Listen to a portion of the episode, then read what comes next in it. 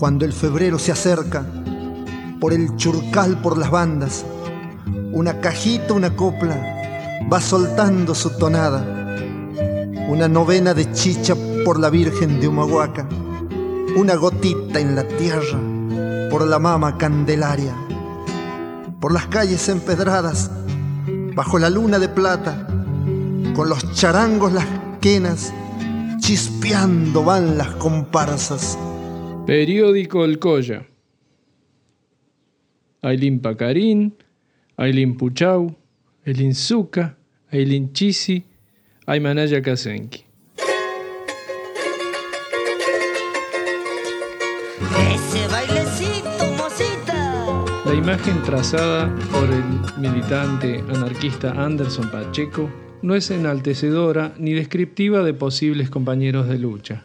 Sin embargo, la publicación escoge el nombre de este pueblo y nos conduce a preguntarnos si esto solo trasluce la intención de interpelar a este sector de trabajadores o indica ya la presencia de los mismos en el anarquismo salteño.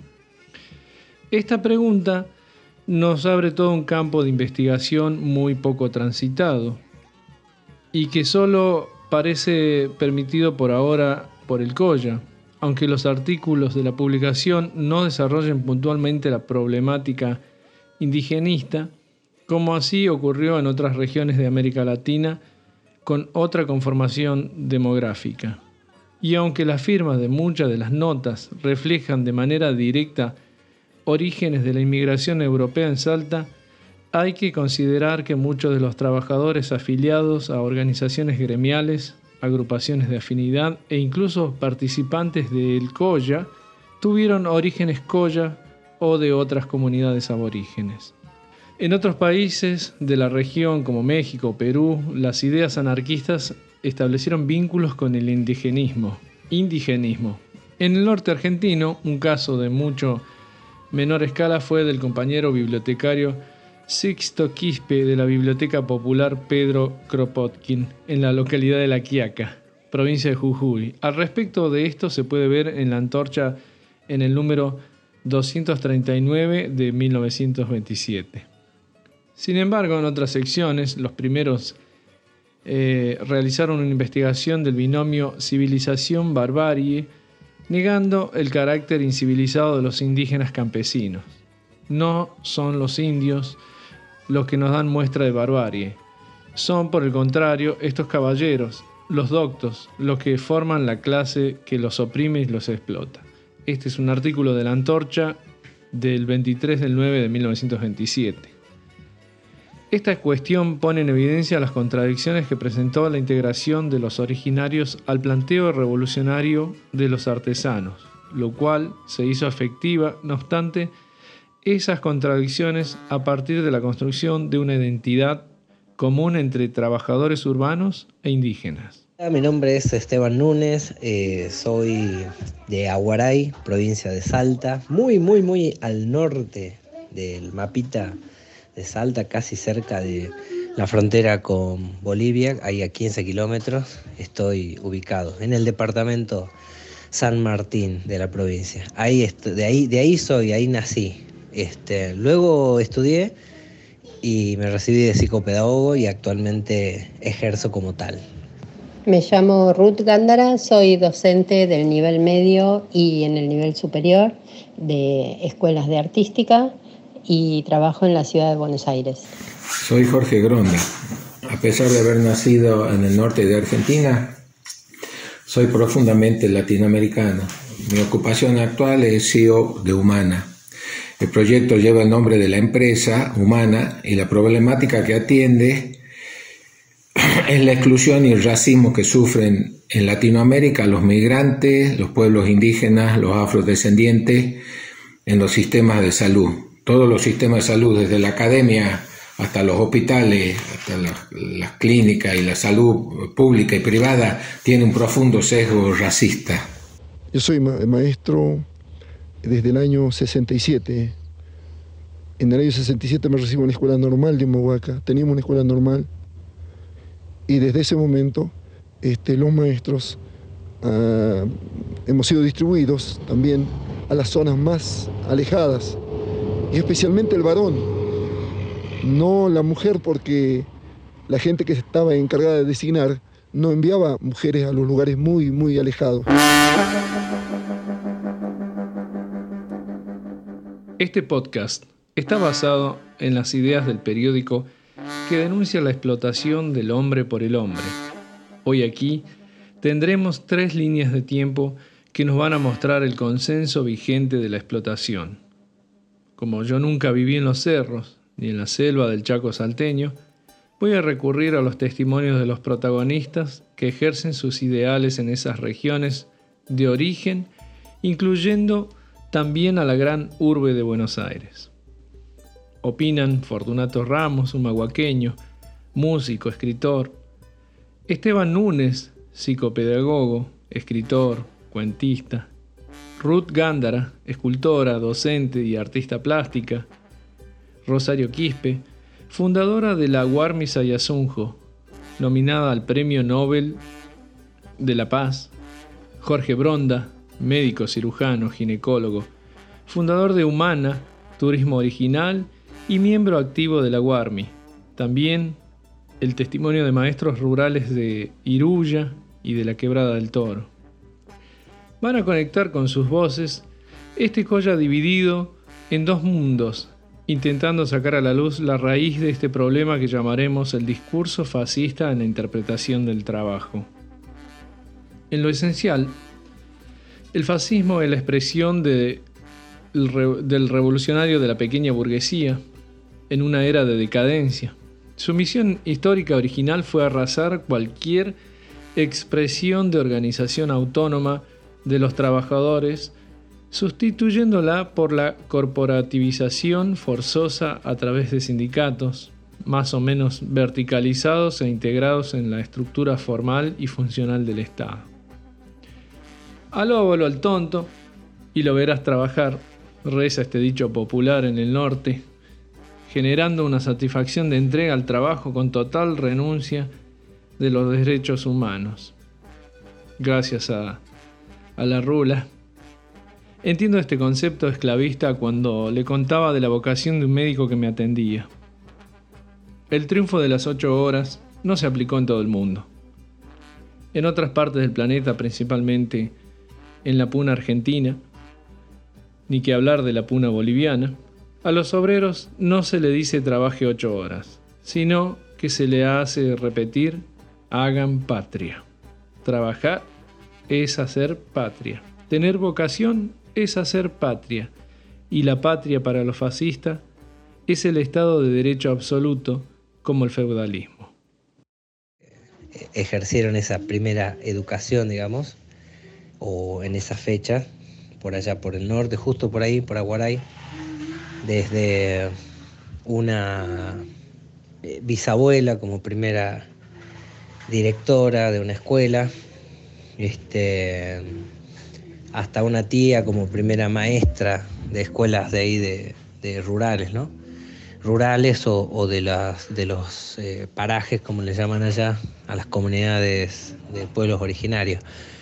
Este, sé que era una educación que por un lado era con, una formalidad, digamos, en cuestiones así de como de como muy marcadas a la hora de, respetar un poco a esa figura que aparecía ahí de educador, pero a la vez también esa figura de educador cumplía como un rol mucho más amplio que el que tiene hoy un educador que es, que es por ahí que se limita un poco más a, brindar contenido, sino un educador que puede, que podía, digamos, de repente limpiar el salón, ¿no? Tenía como muchas responsabilidades, ¿no? Limpiar el salón, eh, albergar a los niños, darles de comer, de merendar, peinarlos, eh, sacarle los piojos, ¿viste? Era, había así como muchas cosas, por decirlo de esa manera, que hacía ese educador que por un lado sea una educación, sí, formal y a, la vez así con, muchas veces con, con rasgos que parecían hasta autoritarios, y por otro lado también era un, era un educador como muy amplio, que cumplía hasta un papel eh, de la segunda casa, ¿no? De ahí es que se empieza también a hablar de esta segunda casa, porque no solo pasaban varias horas los estudiantes en ese lugar, sino también en aquellas escuelas que eran eh, las escuelas eh, rurales o escuelas casas también. y bueno, el punto del docente era, estaba tan compenetrado con la institución educativa que incluso los docentes tenían una casa al costadito de la misma escuela, ¿no? Si era la escuela, por ejemplo, del pueblo, a donde asistían los chicos todos los días, eh, el docente vivía ahí en la escuela, ¿no? Tenía ahí su propia casa, casa escuela. Trabajamos en la escuela 4236, eh, estamos haciendo el, trayecto ya que iniciamos a las 11 aproximadamente y, y dura entre 6 a 7 horas. y tenemos 21 alumnos que nos repartimos entre ambos. Y es sacrificado también para ellos el llegar a la escuela y acceder a la educación. Que Dios y la patria me lo demanden, dicen los presidentes, jurando que nunca van a fallar contra el pueblo que los eligió democráticamente con el voto. Mientras el malón de la paz era desalojado del hotel de inmigrantes, Perón intervenía los sindicatos para adjudicárselos como propios. Fue así como se naturalizó que a los extranjeros había que subirlo a un tren y tirarlos a patadas en sus países. En collas anteriores yo conté sobre esta situación de abuso sobre el malón de la paz y el peronismo. Lo que quiero decir en, es como el discurso fascista unido a un sentimiento nacionalista termina con los derechos de todo ser viviente para convertirse en algo común. Para dar un ejemplo, habremos escuchado a gente que dice, qué grande los maestros, que van a pie a la escuela a dar clases y a cocinarles a los chicos. Qué grande el doctor. Atiende pacientes y hace guardia de 30 horas. Pero lo hace por vocación, porque está haciendo patria. Estudió para eso para trabajar como esclavo sin quejarse, y estar uniformado, haciendo guardias, cual militar sin poder dormir, bajo ese régimen naturalizado por los mismos compañeros que repiten y repiten, trabajar es hacer patria.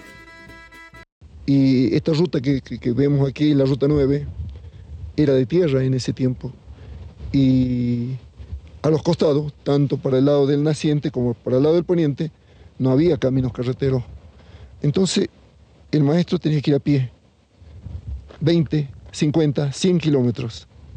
Y mi escuela es la más alejada, se llama Santana, está a 100 kilómetros para el lado del naciente, cruzando un cordón montañoso que llega a los 5.070 de altura.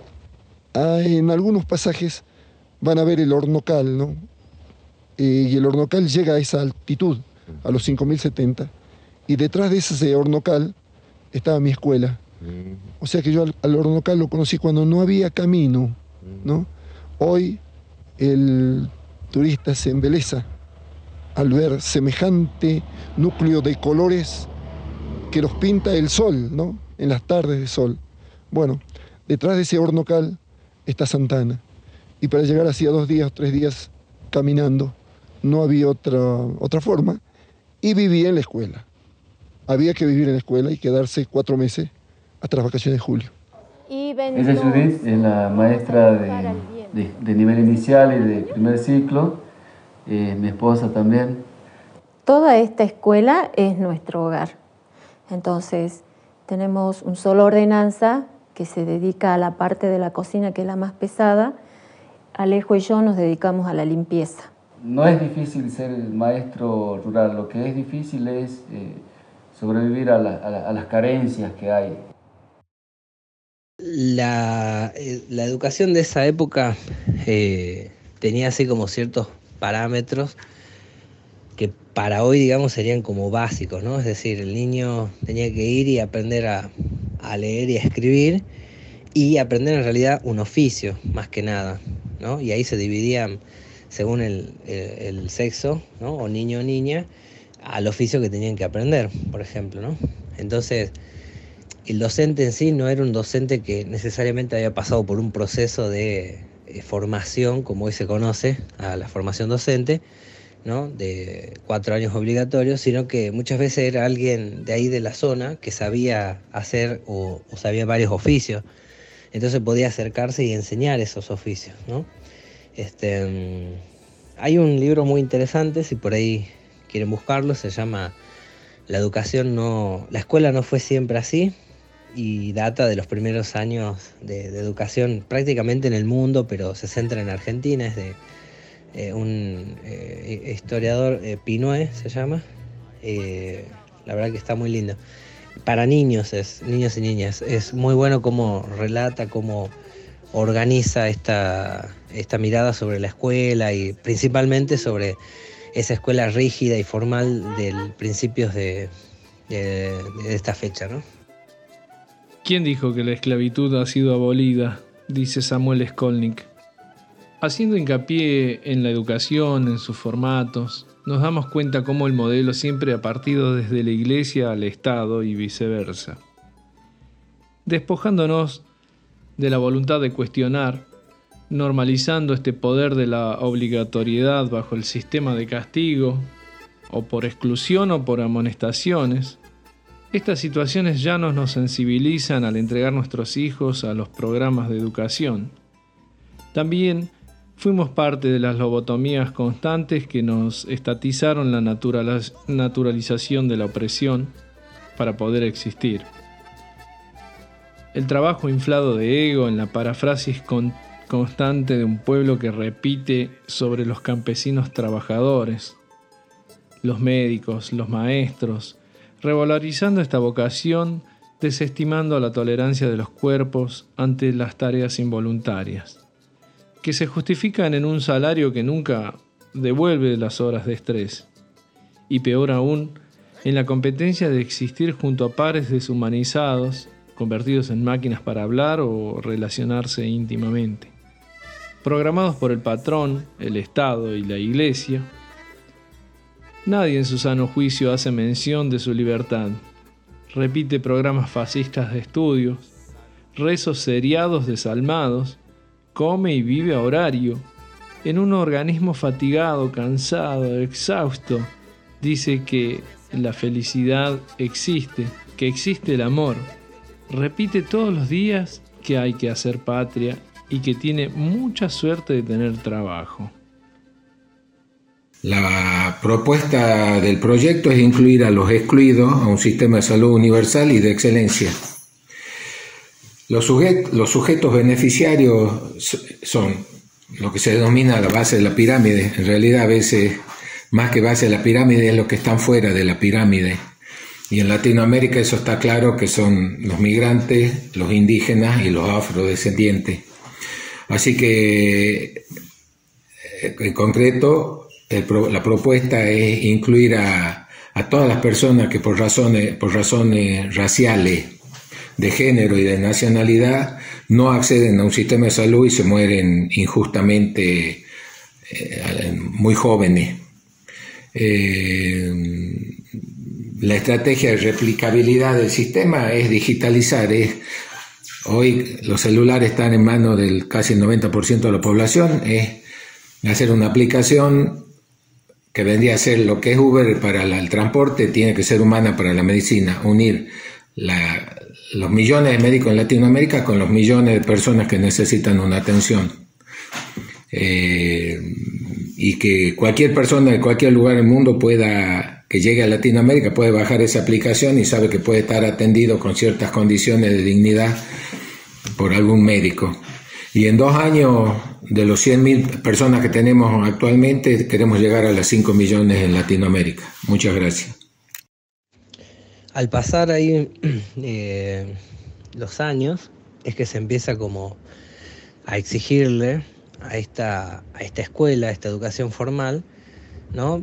Por supuesto, con una bajada ahí de, de línea en cuanto a contenidos, entre comillas, por todo un sistema capitalista que empieza a bajar esa información para que el docente tenga que estudiar eso, aprender eso y luego dar esos contenidos, ¿no? O sea, ya se corre este docente de oficio, de docente de, contenedor, digamos, se corre de ese lugar, se empieza a formar y empieza como a hacer, insisto, esa bajada ya de contenidos.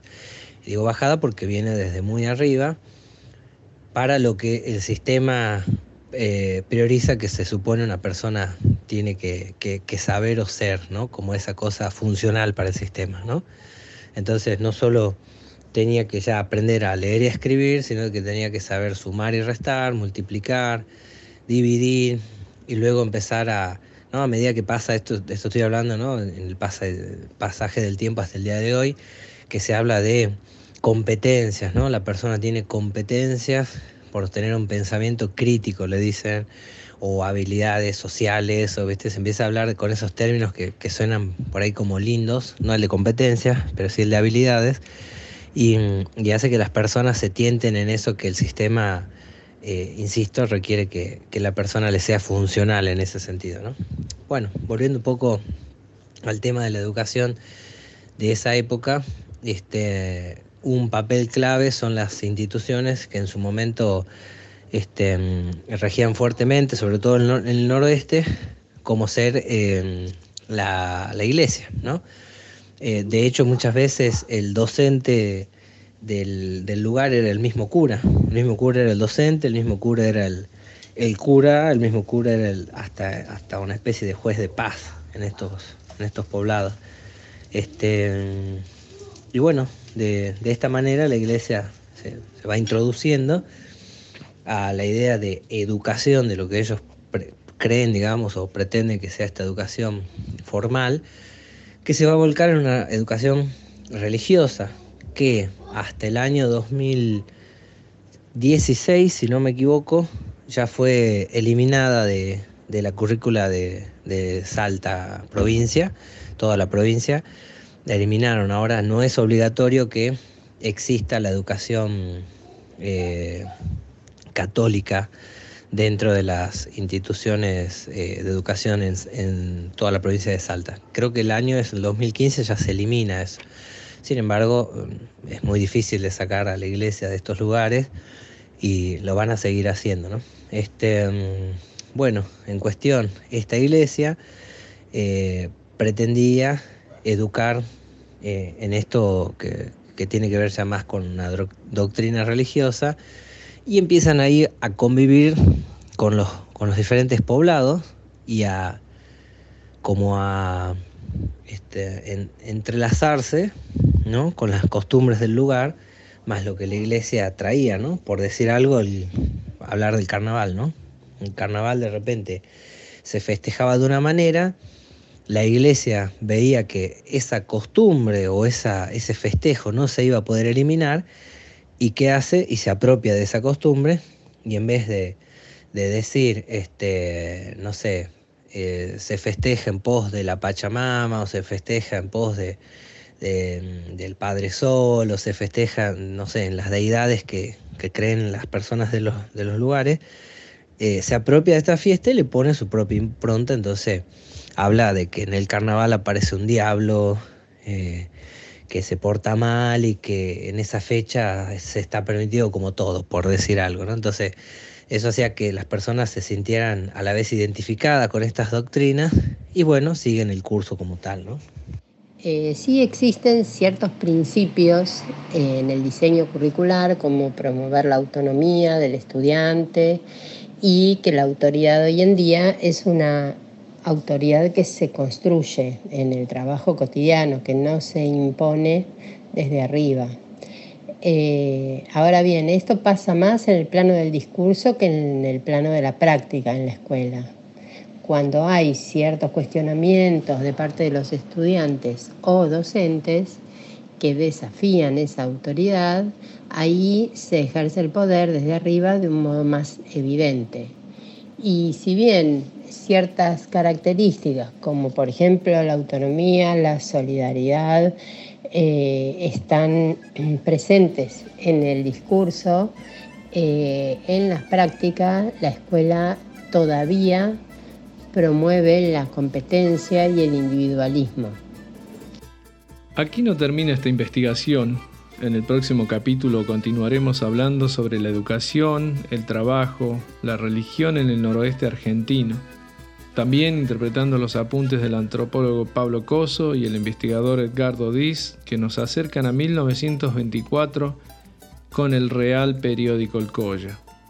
Seguiremos pensando una libertad desde el pasado y un camino actual hacia la reflexión y la sensibilidad social uniendo todos los conceptos posibles en esta ensalada que hago cuando puedo. Vamos a continuar. Ahora les dejo un abrazo de poncho para todos. Wak Kutikama, Tinkunakama. Hasta luego, hasta el próximo encuentro.